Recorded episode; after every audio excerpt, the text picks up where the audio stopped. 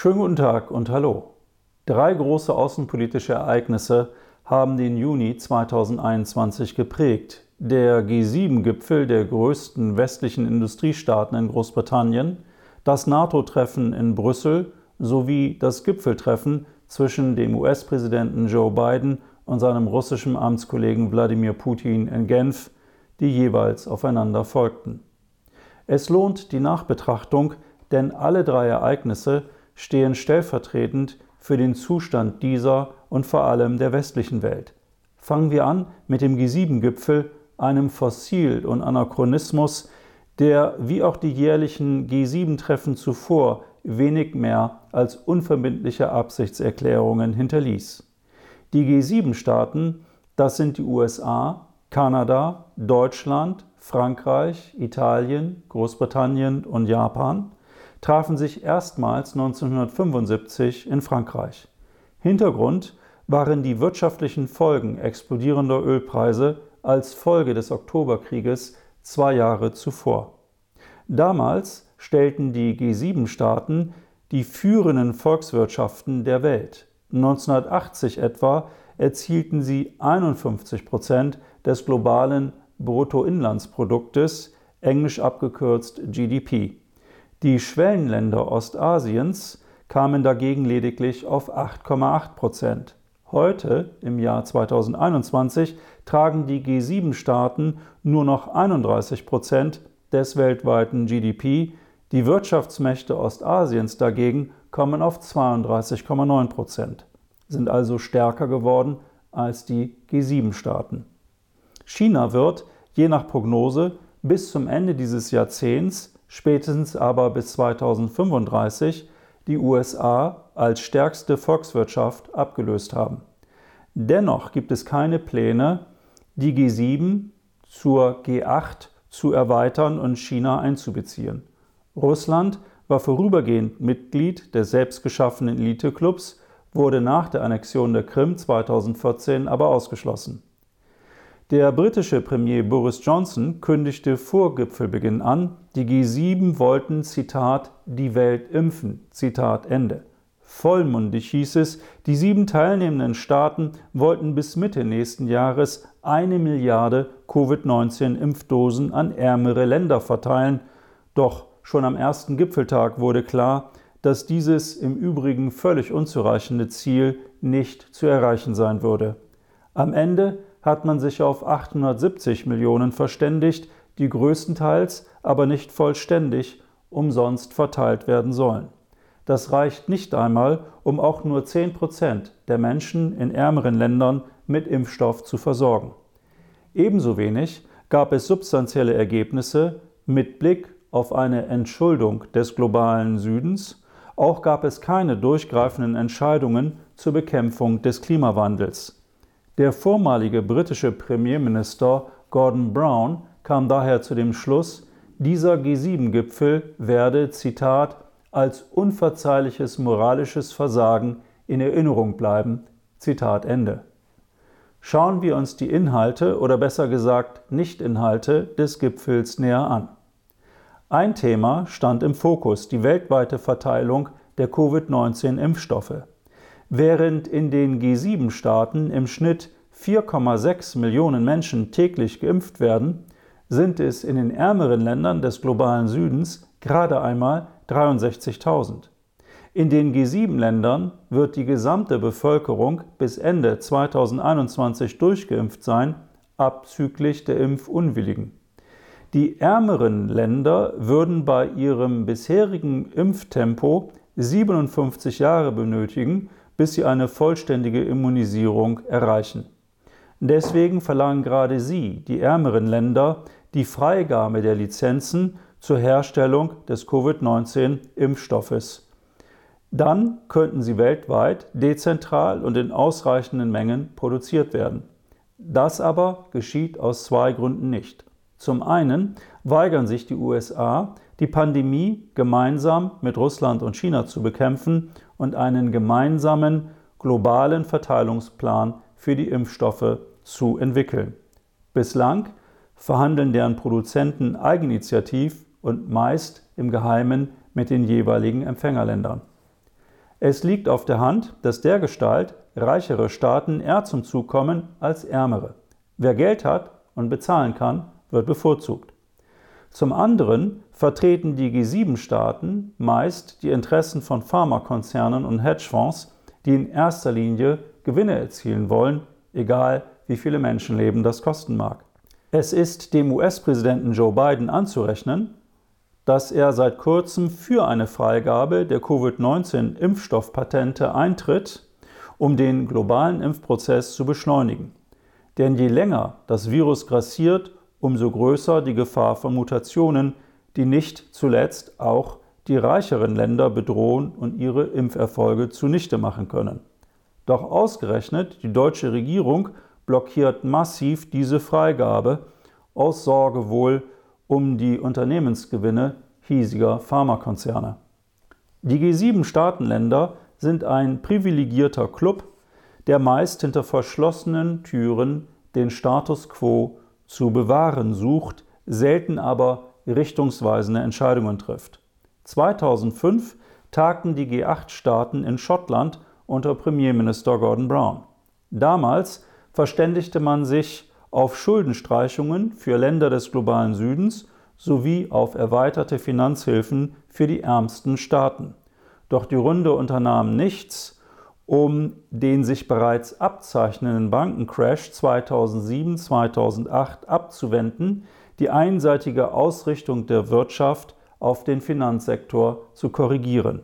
Das Ergebnis war die weltweit größte Finanzkrise seit den 1920er Jahren. Auch bei ihrem diesjährigen Treffen hatten die G7-Präsidenten und Premierminister keine Antwort auf die drängenden Fragen. Wie ein Mantra bekennen sie sich seit Jahren zur Dekarbonisierung ihrer Volkswirtschaften, also der Reduzierung des Ausstoßes von Kohlenstoff zwecks Energiewende.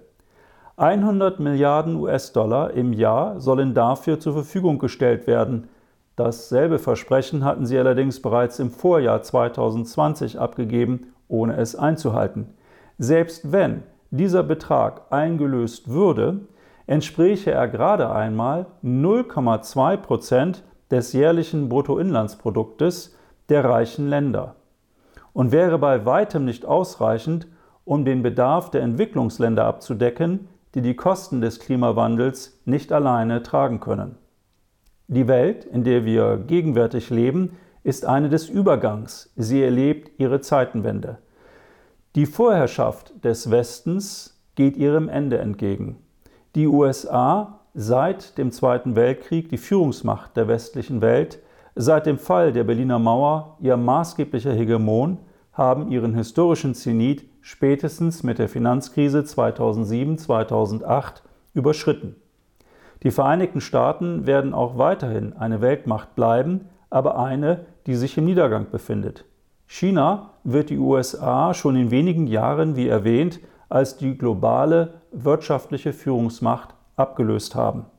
Gleichzeitig gelingt es den Amerikanern, und den ihnen zugeneigten Regierungen in West- und Zentraleuropa nicht, den geopolitischen Konkurrenten Russland so weit auszugrenzen und zu schwächen, dass er aus westlicher Sicht keine Bedrohung mehr darstellt.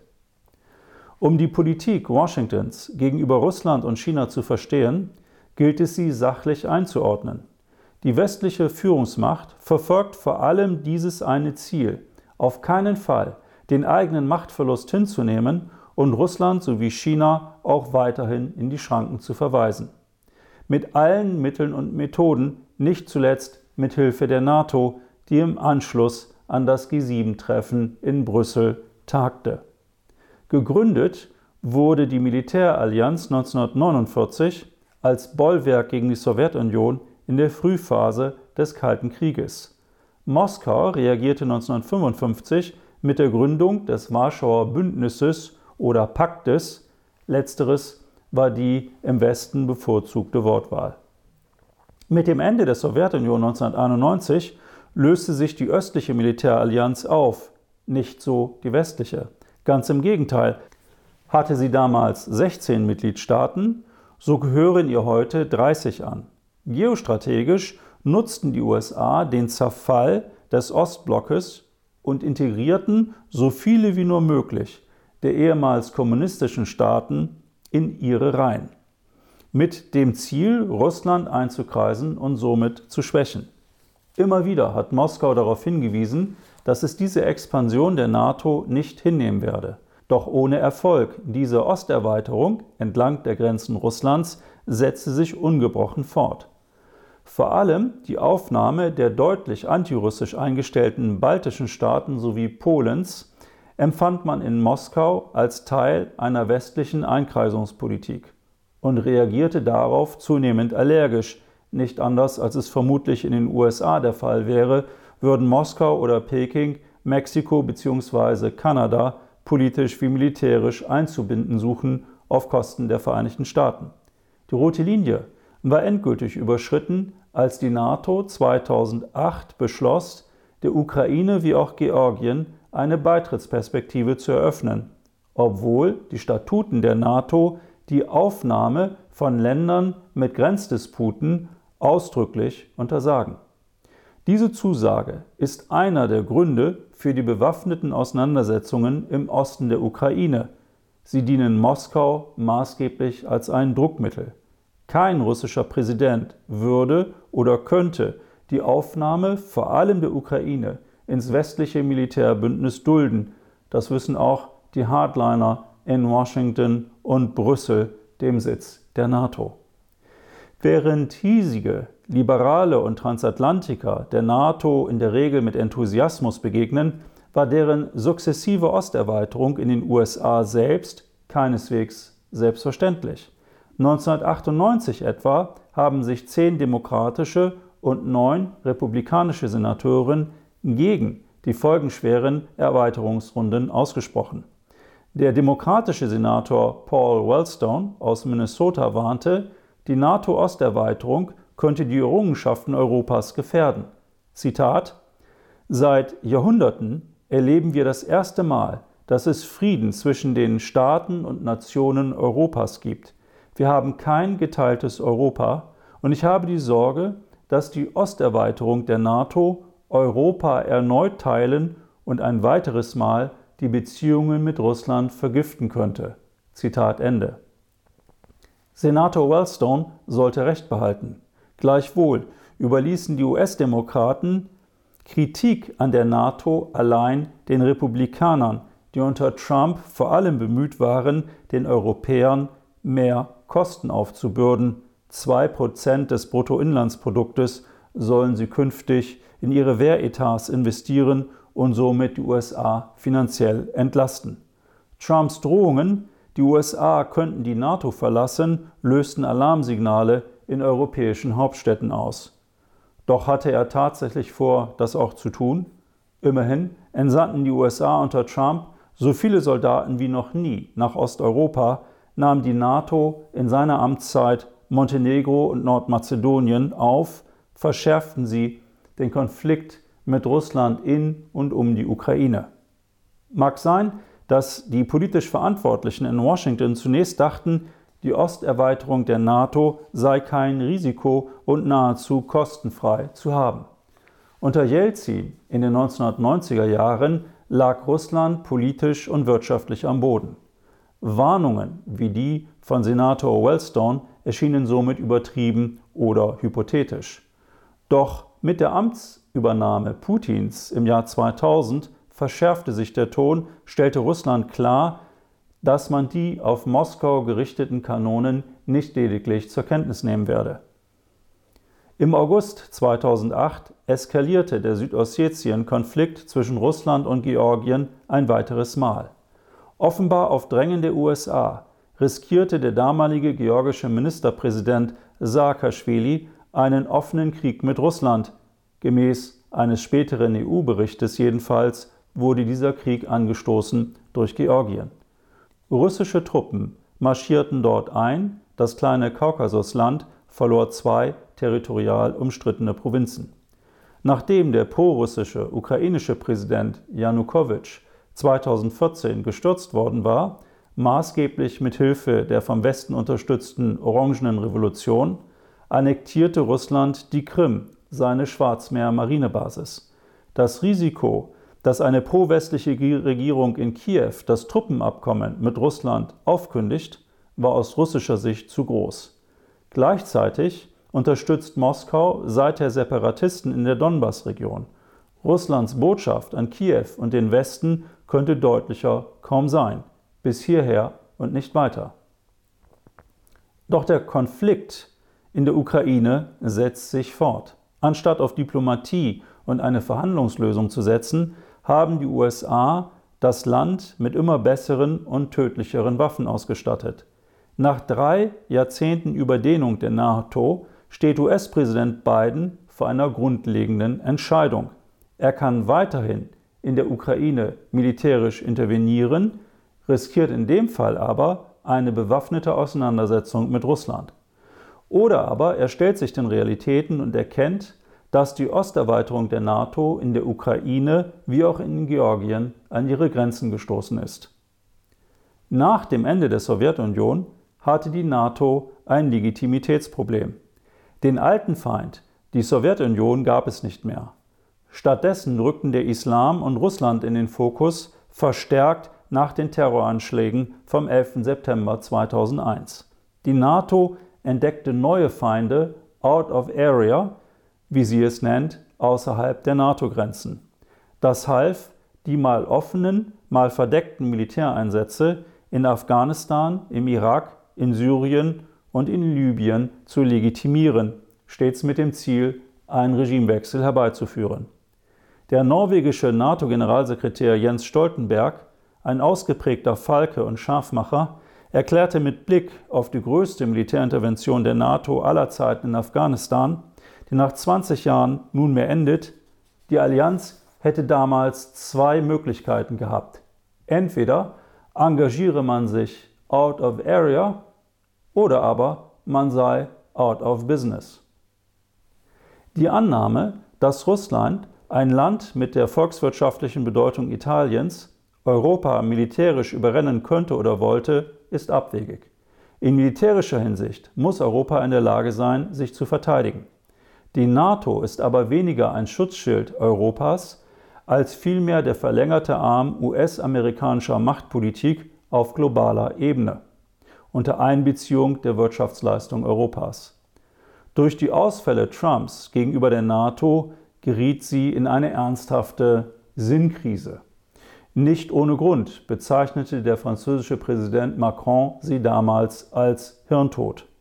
Zwar gab es im Verlauf ihrer Geschichte immer wieder Zerwürfnisse zwischen Amerikanern und Europäern mit Blick auf die Aufgaben und die Ausrichtung der NATO, etwa während des Vietnamkrieges. Doch letztendlich fanden beide Seiten immer wieder zusammen. Unter dem in Europa als Sympathieträger angesehenen Präsidenten Biden gehen beide Seiten wieder aufeinander zu. Machtpolitisch wie auch geostrategisch eint sie mehr, als sie trennt. Denn die westlichen Staaten verfolgen in erster Linie wirtschaftliche und finanzielle Interessen. Die 30 Mitgliedstaaten der NATO zählen fast eine Milliarde Bewohner und erwirtschaften die Hälfte des weltweiten Bruttoinlandsproduktes. Die NATO ist vor diesem Hintergrund der militärische Arm eines privilegierten Clubs westlicher kapitalistischer Demokratien. Aus ihrer Sicht sieht sie sich zwei großen Herausforderungen gegenüber einem zunehmend selbstbewusst auftretenden Russland und der unaufhörlich wachsenden Wirtschaftsmacht China. Infolge westlicher Sanktions- und Boykottmaßnahmen kommt es zunehmend zu einem Schulterschluss zwischen Moskau und Peking, politisch und wirtschaftlich am sichtbarsten im globalen Süden, wohin vor allem China strebt im Rahmen seines neuen Seidenstraßenprojektes. Für die NATO wächst daraus eine geostrategische Konkurrenz. Darüber hinaus fühlt sie sich durch Cyberangriffe insbesondere aus Russland und Chinas Vorstöße in den Weltraum bedroht. Während die politischen Maßnahmen westlicher Staaten gegenüber Peking vor allem darauf abzielen, den eigenen Markt gegenüber Konkurrenten wie Huawei abzuschotten, hat die NATO ihren Horizont für Out-of-Area-Einsätze längst in Richtung Osten verschoben, in Richtung des Indo-Pazifik, wie es heißt. Geografisch gibt es einen solchen Raum ebenso wenig wie etwa ein arktisches Mittelmeer. Gemeint ist aber, dass die NATO, allen voran die USA, für sich das Recht beanspruchen, Kriegsschiffe vor allem ins südchinesische Meer zu entsenden. Offiziell, um die expansiven ozeanischen Gebietsansprüche Chinas gegenüber anderen ostasiatischen Staaten wie Vietnam oder den Philippinen einzudämmen. Tatsächlich aber geht es vor allem um eine Machtdemonstration. So fragwürdig diese chinesischen Gebietsansprüche auch sind, sie erfolgen im Vorhof Chinas, nicht der USA. Würde China seinerseits auf die Idee kommen, Kriegsschiffe in den Golf von Mexiko oder das Mittelmeer zu entsenden, um etwa die Freiheit der Weltmeere zu verteidigen, wie die USA und die NATO gegenüber Peking argumentieren, wäre die Eskalation vorgezeichnet. NATO-Generalsekretär Stoltenberg äußerte sich im Vorfeld des Brüsseler Treffens besorgt über die Rüstungsausgaben Chinas, die mittlerweile die zweithöchsten der Welt seien. Das ist nicht falsch, zeichnet aber ein sehr unvollständiges Bild. Die Rüstungsausgaben der USA belaufen sich auf 750 Milliarden US-Dollar jährlich, die Chinas auf 265 Milliarden. Das ist in der Tat die zweithöchste Summe, die allerdings sehr deutlich unterhalb der amerikanischen Summe liegt. Die Rüstungsausgaben Chinas und Russlands addiert belaufen sich auf 350 Milliarden US-Dollar, die der NATO auf 1,1 Billionen US-Dollar. Sie sind also etwa dreimal so hoch. Die USA unterhalten weltweit 800 Militärbasen in 70 Ländern Russland außerhalb der Gussstaaten zwei, beide in Syrien. China unterhält eine, und zwar in Djibouti.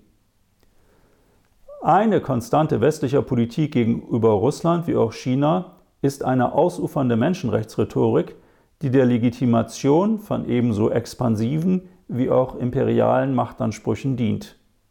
Dass westliche Staaten Menschenrechte vor allem von politischen oder wirtschaftlichen Konkurrenten einfordern, selten aber von sich selbst, spielt dabei keine Rolle.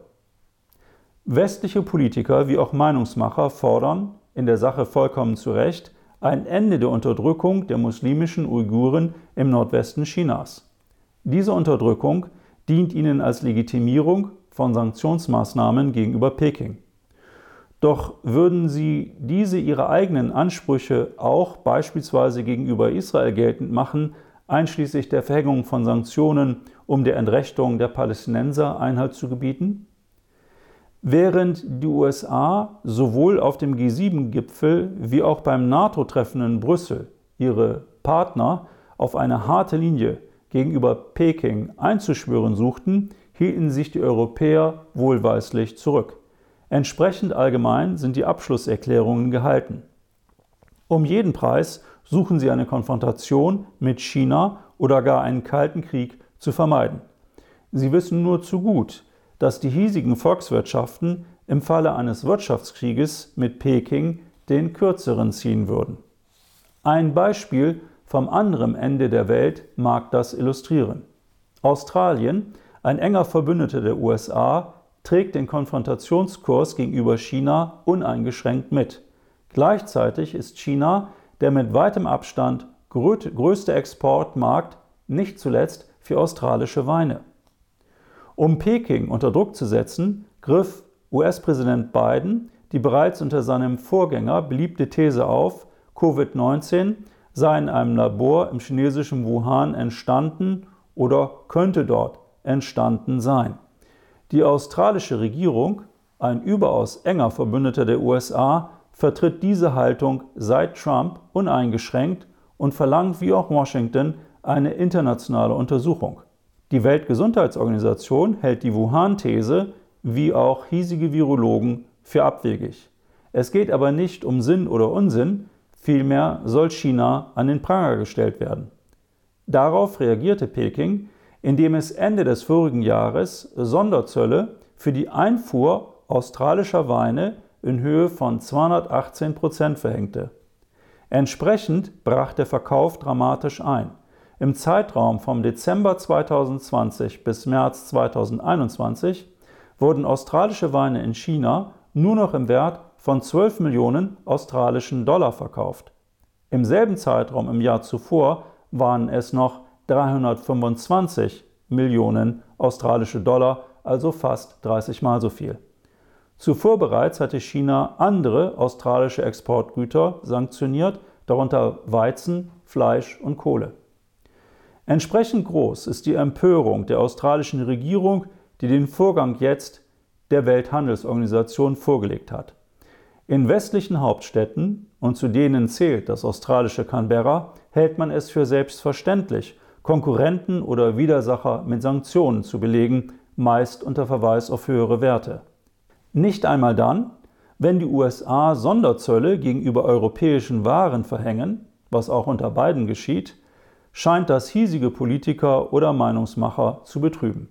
In dem Fall setzen sie auf Verhandlungen oder Dialog. Wenn aber China den Spieß umdreht und Gleiches mit Gleichem vergilt, seinerseits mit Sanktionen auf westliche Machtansprüche reagiert, könnte das empfundene Unrecht größer kaum sein. Nach dem G7-Treffen in Großbritannien und dem NATO-Gipfel in Brüssel konferierten schließlich US-Präsident Biden und sein russischer Amtskollege Putin in Genf. Gemessen daran, dass beide im Anschluss getrennte Pressekonferenzen abhielten und ihr erstes persönliches Treffen weit davon entfernt war, ein neues Verhältnis zwischen beiden Ländern zu begründen, war es inhaltlich weit entfernt von einem Durchbruch oder Neuanfang. Zwar verständigten sich beide Seiten auf den Beginn eines strategischen Dialoges, doch was genau damit gemeint war, blieb offen.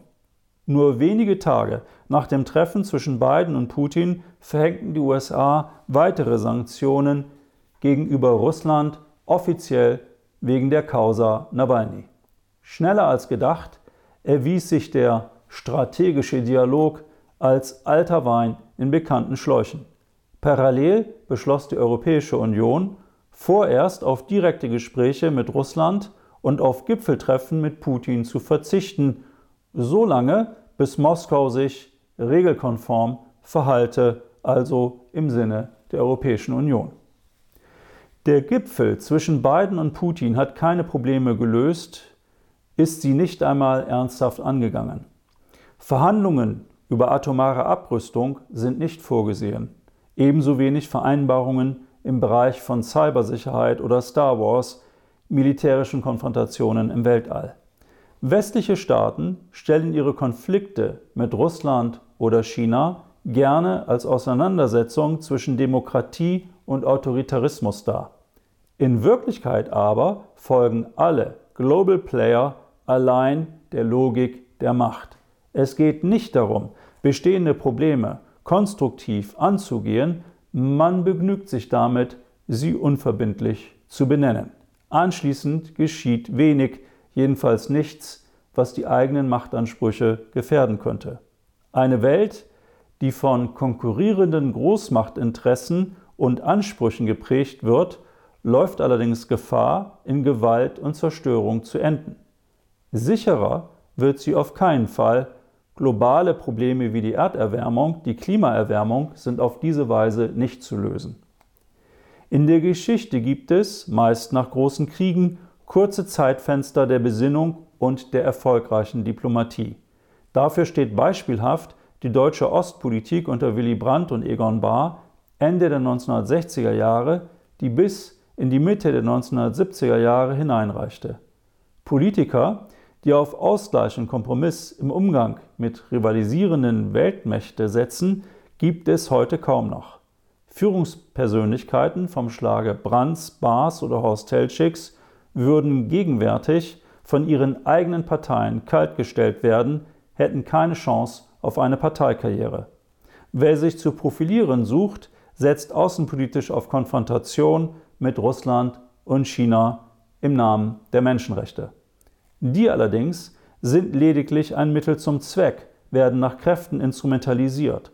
Und sollte tatsächlich irgendwer ernsthaft annehmen, China würde seine Innenpolitik ändern, weil hiesige Transatlantiker Werte einfordern, denen sie meist auch selbst nicht Genüge tun, die oft genug einer bloßen Gesinnungsethik folgen?